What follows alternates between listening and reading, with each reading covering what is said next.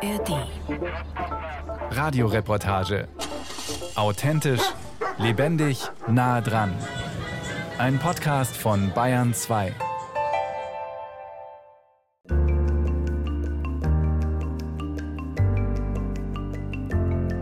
Deutschland ist ein starkes Land. Wir haben so vieles geschafft, wir schaffen das. Ladies and gentlemen, welcome Munich.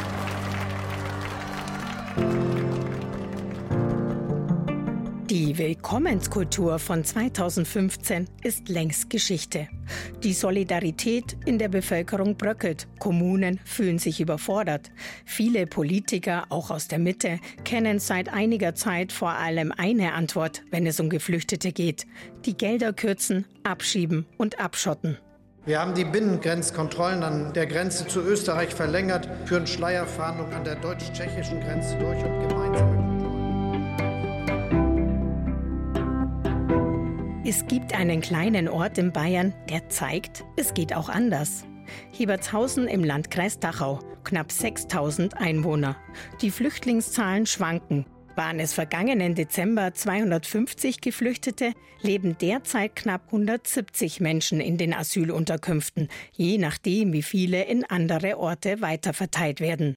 Die Gemeinde nimmt sogar mehr Flüchtlinge auf, als sie müsste. Überforderung? Fehlanzeige. Das brachte ihr im vergangenen Jahr bundesweite Aufmerksamkeit. Zeitungen, Online-Portale und Fernsehsendungen titeln Hebertshausen, ein Dorf ohne Panik. Flüchtlingskrise? Ein Ort schafft das. Viele Geflüchtete, kein Problem. Was macht Hebertshausen anders, Herr Reischel? Warum sticht die Gemeinde heraus? Was ist das Erfolgsrezept? Es ist Mittwochmittag, zu Hause im Büro von Peter Barth, dem ehrenamtlichen Koordinator des Helferkreises in Hebertshausen. Lassen Sie mich das nochmal schnell verschicken, dann ist das weg. Der 76-Jährige ist viel beschäftigt. Ein Termin jagt den anderen, erklärt der Ehrenamtliche gleich zum Beginn des Interviews und zeigt auf seinen vollen Kalender.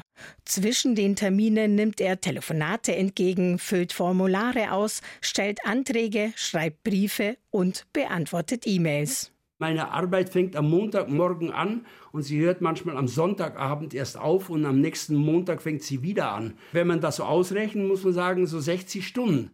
Auch wenn der Rentner mal keinen festen Termin in seinem Kalender stehen hat, kommt sicher ein Hilferuf. Gestern um 12 Uhr kriege ich einen Anruf von einer Flüchtlingsfrau, weiß natürlich, dass sie schwanger ist. Sie hat am Sonntag ein Kind zur Welt gebracht und kannst du mich abholen. Barth springt dort ein, wo Geflüchtete in Hebertshausen Hilfe brauchen, mit der deutschen Bürokratie überfordert sind und Sprach- oder Verständnisprobleme haben. Der 76-Jährige unterstützt von der Geburt bis zum Tod. Seine Arbeit beinhaltet das ganze menschliche Leben, erzählt er. Häufig kontaktiert der Ehrenamtliche Behörden, wie jetzt bei dem Fall der jungen Mutter. Das Kind braucht eine Geburtsurkunde. Dafür benötigt das zuständige Standesamt den Pass der Mutter. Der liegt wiederum beim Bundesamt für Migration und Flüchtlinge. Für Barth bedeutet das, er muss sich kümmern, und das frustriert ihn. Daher wird der Rentner das Bundesamt für Migration und Flüchtlinge in diesem Fall wieder anrufen und den Pass selbst besorgen müssen. Ich habe noch nie eine Behörde gesehen, die mit einer anderen Behörde zusammenarbeitet. 2013 hat Barth mit der Flüchtlingsarbeit in Hebertshausen begonnen. Ein Jahr nachdem der Verkaufsleiter in Rente gegangen ist. 2015 dann kamen etliche Ehrenamtliche neu dazu, vor allem Rentner. Viele sind inzwischen zu alt geworden, um zu helfen. Und der Nachwuchs fehlt. Etwa zwölf aktive Mitglieder kümmern sich noch um die Flüchtlinge. Die Ehrenamtlichen treffen sich regelmäßig. Sie leiten eine Fahrradwerkstatt, geben Deutschunterricht, helfen bei Behördenbriefen oder vermitteln Jobs. Das Ziel, die Menschen so gut wie möglich zu integrieren, vor allem durch Sprache und Arbeit. Die wollen im Grunde arbeiten und da ist letztlich der Weg immer Arbeit. Aber ich spreche so viel über Arbeit, weil mein Weg, wo ich helfen kann, einfach die Sprachvermittlung, Ausbildungsvermittlung und Arbeitsvermittlung. Da kann ich mitwirken. Die Gemeinde Hebertshausen hat drei Unterkünfte für Geflüchtete. Eine Erstaufnahme, in der die Menschen nur kurz verweilen, ein Haus für Ukrainer und eine Gemeinschaftsunterkunft. Die Bewohner dort kommen unter anderem aus dem Senegal, Mali, Syrien, Afghanistan oder dem Jemen. Der Helferkreis betreut die Asylbewerber in der Gemeinschaftsunterkunft. Das sind derzeit 85 Geflüchtete. Einer von ihnen ist Yusufa Sonko, den alle nur Josef nennen. Der Senegalese hat heute Nachmittag einen Termin bei Peter Barth. In der Arbeit ist alles gut? Ja, ja, alles gut. Nur so viel zu tun, aber sonst alles gut. Bei dem Termin geht es um einen Behördenbrief, den Barth für Sonko beantwortet hat. Deswegen lege ich dir das jetzt mal vor zur Unterschrift. Ja. Das würde ich jetzt einen Umschlag stecken ja. und du schmeißt ihn gleich in die Post. Das ist erledigt. Okay. Dann, ja? Ja, nein. Sonko arbeitet sechs Tage die Woche als gelernter Konditor in einem Betrieb in Dachau. Dort hat er auch seine Ausbildung absolviert. Ich stehe 20 vor drei auf und ich muss ja richtig vorbereiten. Und als Muslime muss ich auch ja, bieten und allen. Dann fahre ich in die Arbeit. Ich brauche, ja, schon mit Fahrrad, ich brauche 10 bis 15 Minuten. Bei jedem Wetter.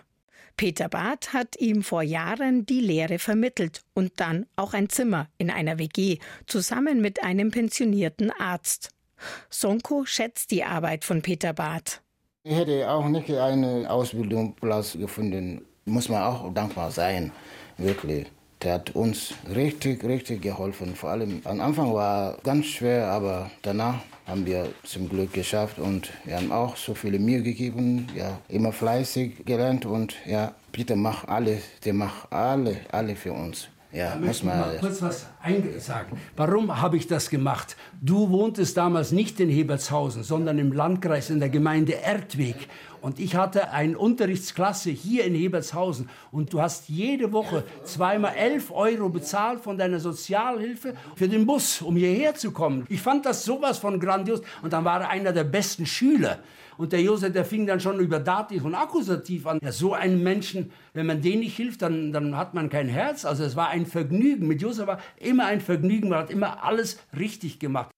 Fragt man Josef Sonko, ob er sich hier integriert fühlt, antwortet er, Ich habe alles fast gemacht, nicht alle, aber ich habe die Hälfte, kann man sagen, gemacht. Ich habe Deutsch gelernt, richtig fleißig und habe Ausbildung geschafft und ich arbeite auch. Ich habe eine Wohnung, ja, deutsche Freunde, wirklich. Ich fühle mich, ja, sage mal gut, ja. Für viele Flüchtlinge hat Barth eine Vaterrolle übernommen. Er versucht, sie auf den richtigen Weg zu bringen, wie er es auch bei seinen eigenen Kindern getan hat, erzählt er. Der Ehrenamtliche hat vor allem viel Verständnis für andere Kulturen und ihre Lebensweisen. Als Kind wurde er nach dem Krieg für viele Jahre ohne seine Mutter nach Belgien geschickt, um sich zu erholen. Es sei eine große Herausforderung, sich in einem fremden Land und einer anderen Kultur zurechtzufinden. Trotz allem sei es ihm wichtig, dass die meist jungen Männer und Frauen selbstständig werden. Nur man muss ein bisschen einen langen Atem haben. Und wenn man dann feststellt, dass die Menschen auch in der Lage sind, bestimmte Sachen selber zu machen, dann muss man sie natürlich dazu animieren, das zu tun. Barth ist Flüchtlingsberater, Problemlöser, Mahner, Begleiter, Kümmerer und vor allem auch Vermittler. Er ist bei den Behörden und vielen Betrieben im Landkreis Dachau bekannt, erzählt er. Bei mir ist es quasi Alltag, dass mich Restaurantbesitzer oder Bäckermeister anrufen und sagen, Herr Barth, Sie vermitteln da doch mit Flüchtlingen da irgendetwas. Ich brauche einen Bäckerlehrling. Können Sie für einen sorgen? Und dann gehe ich auf die Suche. Nicht nur in der Gemeinde Hebertshausen, sondern im gesamten Landkreis und sage, ich suche einen Bäckerlehrling und vermittel die auch. Flüchtlinge in Arbeit zu vermitteln, sei eine Herkulesaufgabe. Zu viele Steine würden ihnen durch Gesetze und Vorgaben in den Weg gelegt. Vor allem die Zusammenarbeit mit den Behörden macht Barth zu schaffen. Viele Telefonate müsse er führen, Überzeugungsarbeit leisten. Manchmal helfe nur noch ein Anruf beim Chef der Ausländerbehörde, um ein Problem zu klären, erzählt Barth. Trotzdem gibt der Flüchtlingshelfer nicht auf, sogar wenn es aussichtslos erscheint. Barth kümmert sich auch um Menschen, deren Bleibeperspektive schlecht ist. Viele Geflüchtete in Hebertshausen waren in den vergangenen Jahren von einem Arbeitsverbot betroffen, weil sie zum Beispiel aus einem sicheren Herkunftsstaat kommen, wie dem Senegal, und nur geduldet waren. Egal welchen Status Geflüchtete haben, Barth sieht Arbeitsverbote sehr kritisch. Weil das auch manchmal so dargestellt wird, die würden nicht arbeiten. Die Leute wollen alle arbeiten. Das ist ja auch selbstverständlich. Arbeit gibt eine Tagesstruktur. Arbeit macht denen erstmal deutlich, dass sie da nicht rumhängen, den ganzen Tag nichts zu tun haben. Da gibt es Schicksale. Ein Mensch, der nicht arbeiten darf, das ist ganz schwierig. Er versuche trotzdem einen Weg zu finden, dass sie in Arbeit kommen, zum Beispiel mit einer ehrenamtlichen oder gemeinnützigen Arbeit auf dem örtlichen Bau oder Friedhof. Seine ehrenamtliche Arbeit beschert Barth viel Freud, aber auch Leid. Sie kostet viel Zeit und Mühe, bringt Frustration und zehrt an dem Rentner, vor allem je älter er wird. Vor kurzem hat er sich an den Gemeinderat gewendet. Leute, so geht es nicht mehr weiter. Ich bin zehn Jahre älter geworden. Ich bin 76 und ich kann das nicht mehr leisten. Ihr müsst in Zukunft euch Gedanken darüber machen, wer einen Teil meiner Arbeit übernimmt. Der Helferkreis kann ja immer noch unterstützend weiterarbeiten. Wir brauchen so etwas wie einen Integrationsbeauftragten, dass die Leute statt zu mir zu kommen, dass die eben in die Gemeinde gehen und dort jemand antreffen, der ihnen hilft. Ohne Menschen wie Peter Barth und den Helferkreis ginge es also nicht. Die Ehrenamtlichen sind ein Teil des Erfolgsrezepts von Hebertshausen. Aber dass es hier so gut läuft mit der Integration von Flüchtlingen, liegt auch daran, dass in der Gemeinde alle mitziehen. Alle? Nein, aber viele. Ortswechsel, Bürgerversammlung in Hebertshausen. Etwas mehr als 60 Menschen haben sich im Sportheim versammelt. Bürgermeister Richard Reischel stellt die aktuellen Bevölkerungszahlen vor. Auf einer großen Leinwand können die Bürger mitlesen. Sie sehen, unsere Gemeinde ist gewachsen um 97 Personen. Das hat einzig und allein den Grund, dass in diesem Jahr 99 Asylbewerber mehr in unserer Gemeinde sind wie im letzten Jahr.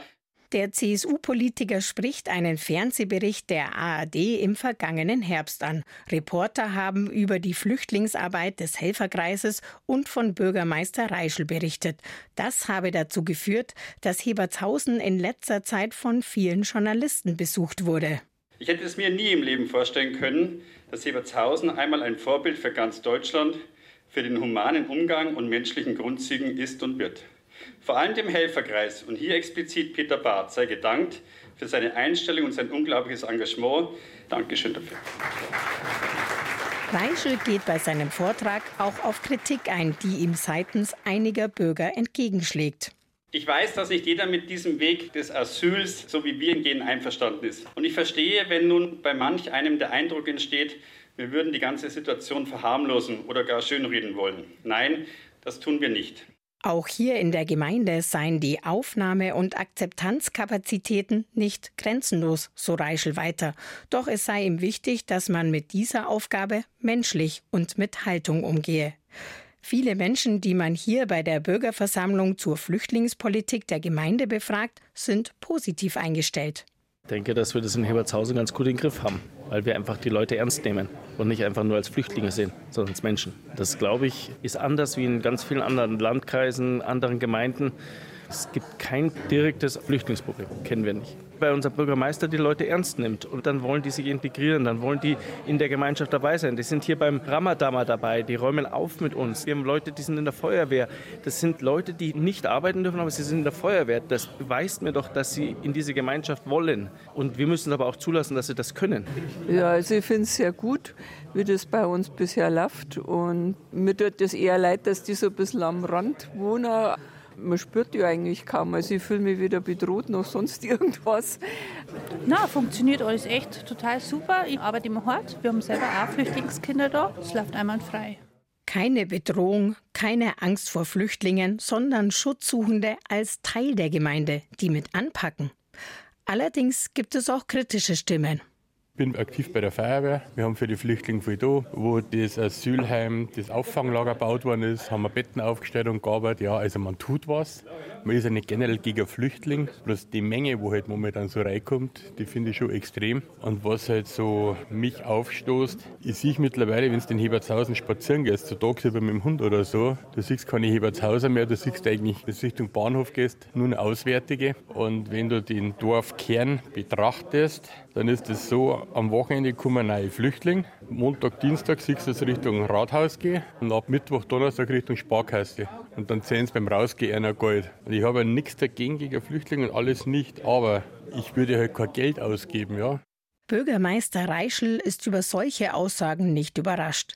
Die AfD hat in Hebertshausen bei der Landtagswahl 10,4 Prozent geholt. Trotz vieler Geflüchteter ist das Ergebnis unter dem bayernweiten Durchschnitt. Reischels Strategie?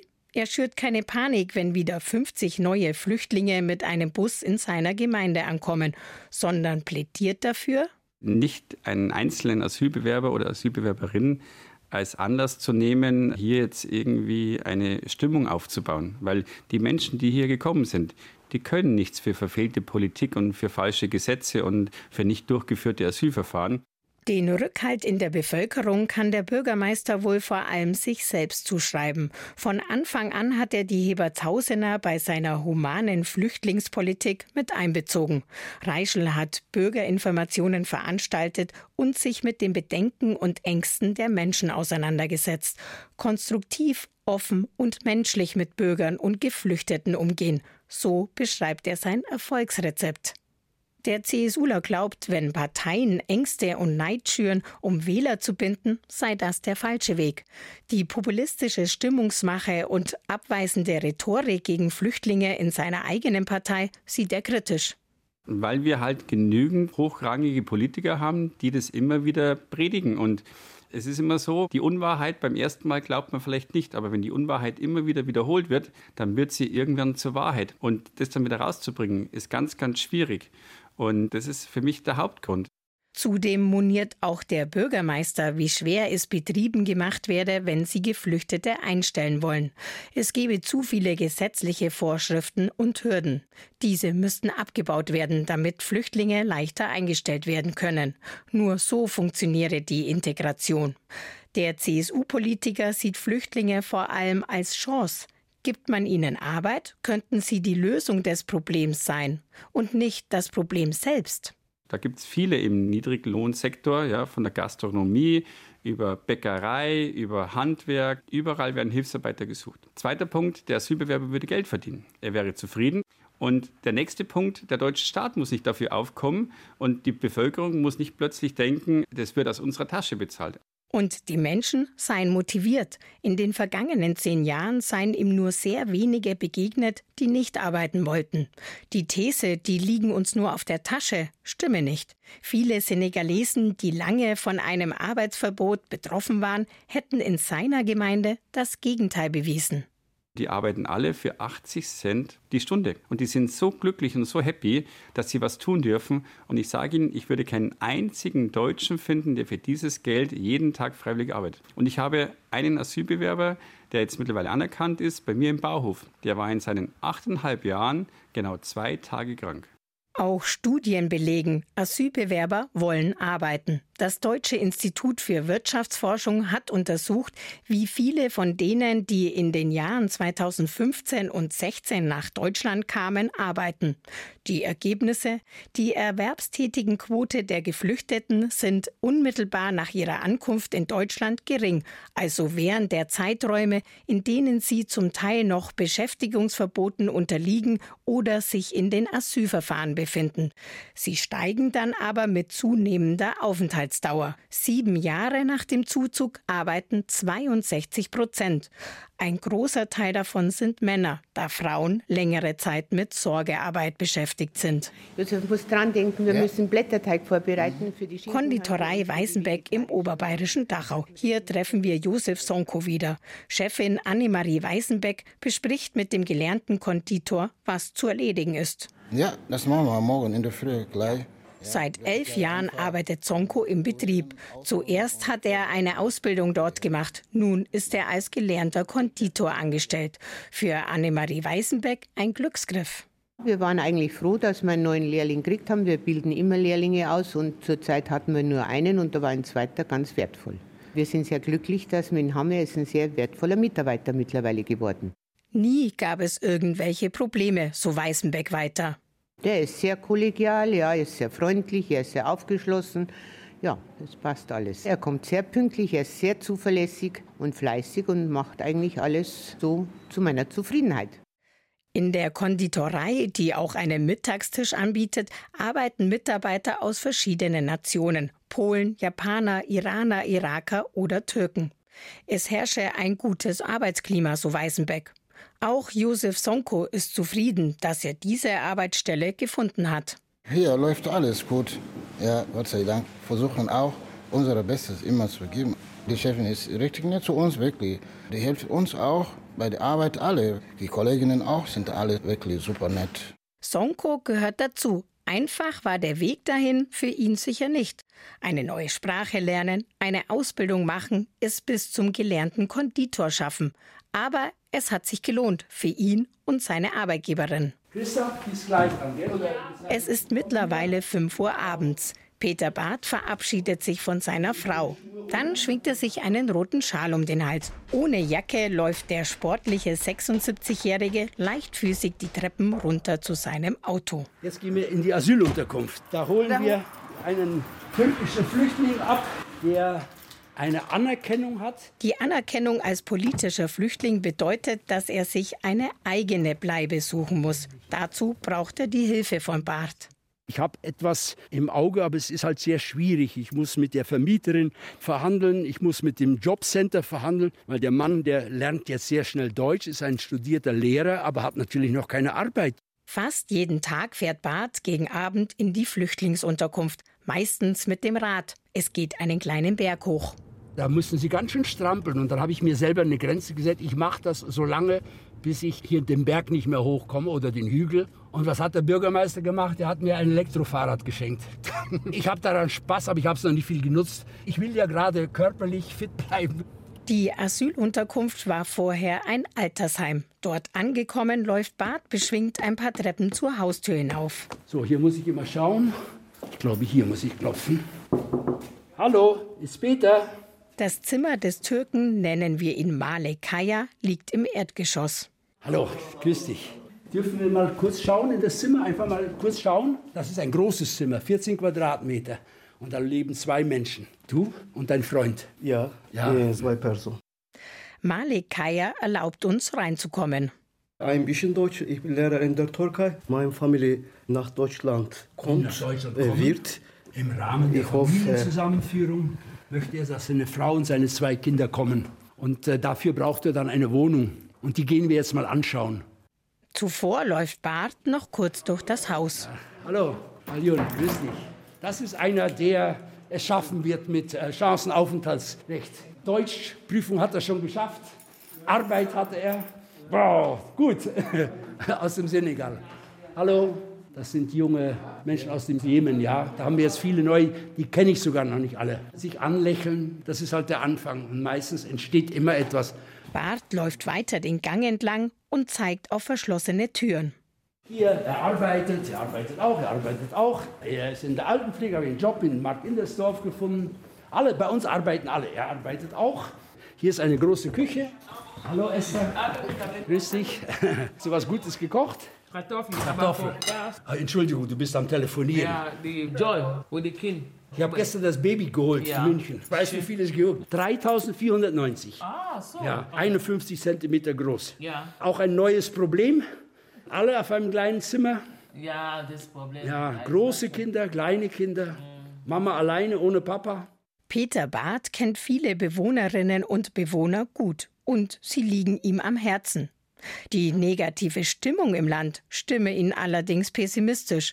Besonders von der Politik sei er enttäuscht. 2015 hieß es noch, wir schaffen das. Es kommt keiner mehr, sagt, wir müssen es schaffen, wir schaffen das. Das hat man gesagt, aber es ist niemand, der noch sagt, wie man es schaffen soll. Ich glaube, die Politiker müssen auch den Mut haben zur Bevölkerung, dass das nicht zum Nulltarif geht.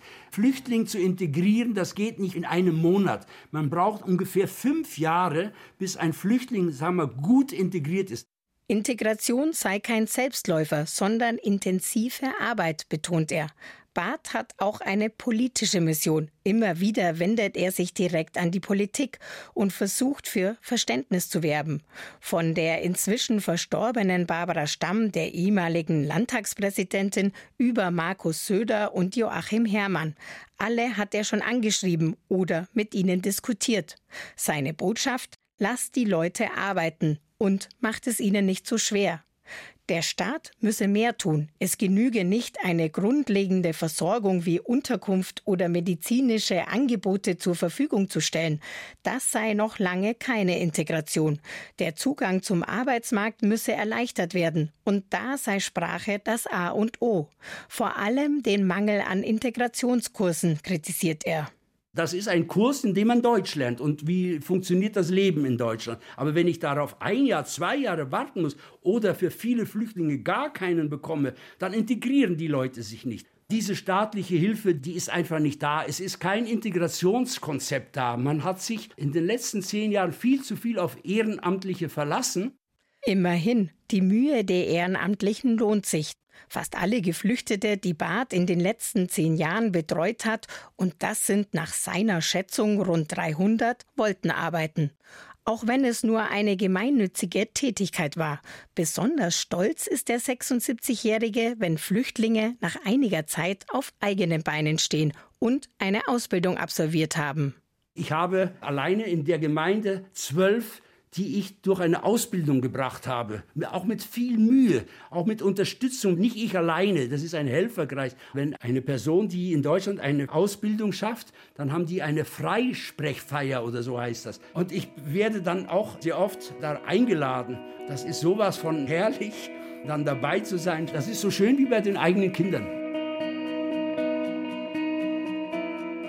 Solche Erfolgserlebnisse motivieren Peter Barth und geben ihm immer wieder neue Kraft. Neben Barth und dem Helferkreis hat auch Bürgermeister Reischl zur gelungenen Flüchtlingsintegration in Hebertshausen einen großen Teil beigetragen. Jeder, der flieht, hat erst einmal einen Grund. Und eigentlich alle Gründe sind für mich nachvollziehbar. Und ich glaube, wir müssen eins wissen, keiner flieht gerne aus seinem Land. Das Mitgefühl, das 2015 und 16 im ganzen Land eine Welle der Hilfsbereitschaft ausgelöst hat, hat sich in dem kleinen Ort Hebertshausen erhalten. Während in vielen anderen Kommunen Ehrenamtliche erschöpft aufgeben, Bürgermeister sich gegen neuen Zuzug zur Wehr setzen. Bis heute werden Flüchtlinge in Hebertshausen als Chance gesehen und alles getan, dass sie arbeiten können. Das ist wohl das Erfolgsrezept der kleinen Gemeinde und offenbar so ungewöhnlich und gegen den allgemeinen Trend, dass Hebertshausen in Oberbayern bundesweite Aufmerksamkeit erlangte.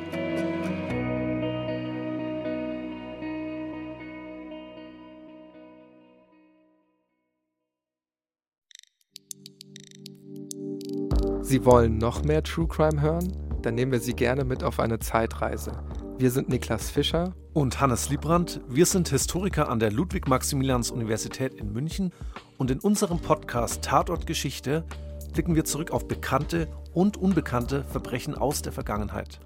Bei uns können Sie miterleben, wie der junge Josef Stalin als Bankräuber Karriere gemacht hat oder wie Erich Mielke vom Polizistenmörder zum Architekten der Stasi geworden ist. Vieles von dem, was damals passiert ist, beschäftigt uns bis heute. Wenn Sie hören wollen, wie True Crime auf History trifft, dann sind Sie bei uns genau richtig. Tatortgeschichte finden Sie auch in der ARD Audiothek.